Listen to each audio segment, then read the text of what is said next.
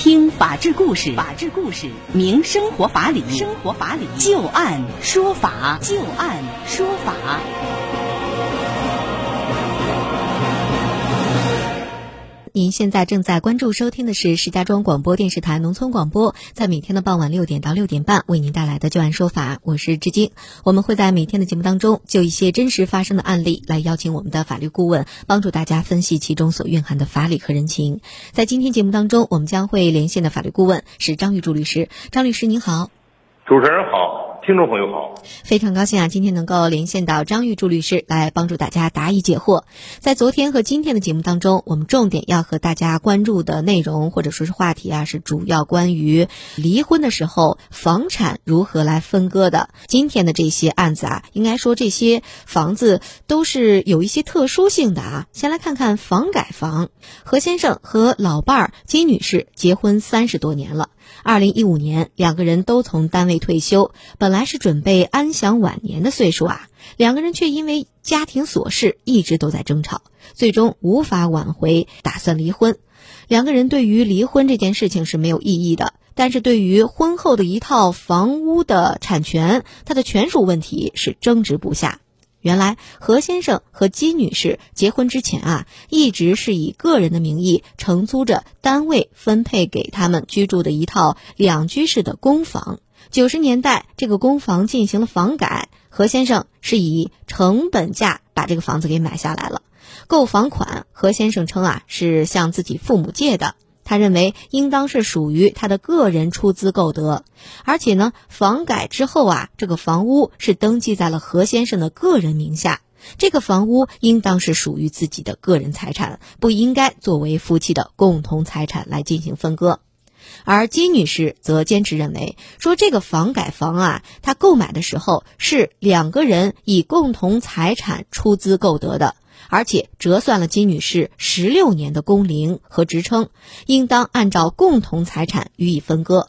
因此，金女士只得起诉到法院，要求离婚的时候，并且要依法分割这个房改房。最终，法院的判决结果就是，这个房改房是按照夫妻共同财产来予以分割的。那接下来，我们就来听一听张玉柱律师啊，给大家好好说一说，究竟什么是房改房？那一旦离婚的时候，这个房改房它的分割都会面临哪些问题呢？这个房改房啊，它包括两个房子，一个房呢就是单位的出租给你的这个房子。我们过去啊，房改之前啊，个人是没有住房的。是吧？除非人村的宅基地上人自己盖的房子属于个人。是。城市的居民，你基本上没有自己的房子，都是承租的单位给分的这个房子是吧？所以说都是单位的盖好的房子给你住分房子，我们这是叫分房子。但是分房子之后呢，你需要给单位交租金，一个月可能一块钱五毛钱哎，就这个租金。其二呢，就是说有房管局分的这个房子。你比如说，企业里边可以自己盖房子，那么政府机关呢，谁给你盖？没钱盖不了。事业单位谁给你盖？没钱盖不了。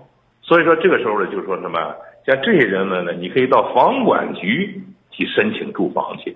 那么房管局这些房子呢，出租给这些人们去。所以说后来呢，之后呢，国家进行房屋进行改革，改革之后呢，单位呢分两次把这个房子就卖给你了，一次是标准价，一次是成本价。我估计这个第一次卖的时候，可能国家政策没有想好，啊，后来之后又卖了第二回，完了之后呢，你买的时候呢，首先说对这个房子呢进行评估，说这个房子的新房子你说值四万块钱，盖了十年了，折旧，呃，折旧多少钱？折旧两万，成了两万了。两万了之后呢，你再买房的时候呢，你的工龄，你一年工龄呢给你五十块钱十年的五百。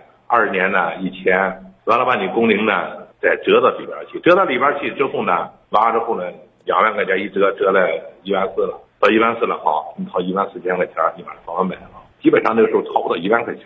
一般的住房的话，因为那时候住房啊还分级别。嗯，所以说当时大家相当于是把这个工龄折算成钱兑到这个房子里面了，最后可以以一个较少的一个钱来买到这样的一个房改房，是吧？对，所以说呢，这个工龄折算的时候怎么折算呢？这个夫妻两口子把工龄折到里边去，嗯，折到里边去之后呢，你自己掏钱去买。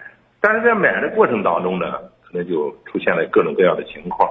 嗯，你比如说，有的老两口那时候拿上几千块钱，那是天文数字儿，那拿不起。老两口就说要让我买，我不买，孩子们谁买？谁买了之后谁掏这个钱？完了之后呢，有的孩子说我买，好，我掏这钱了，这问题就出现了。但是登记的时候呢，虽然说你是孩子掏的钱，肯定是要登记父母的名字。登记在父母名下了，登记在父母名下，现在父母岁数大了，是吧？房改是零零年改的，二十年过去了，是吧？父母都都已经离开了，离开之后呢，就开始说了，是不是我买的这个房子呢，就应该归我所有，因为我掏钱了。对对，后来呢，这个我记得啊，北京哪块开始出台相应政策，就是这个房改房呢应该怎么对待。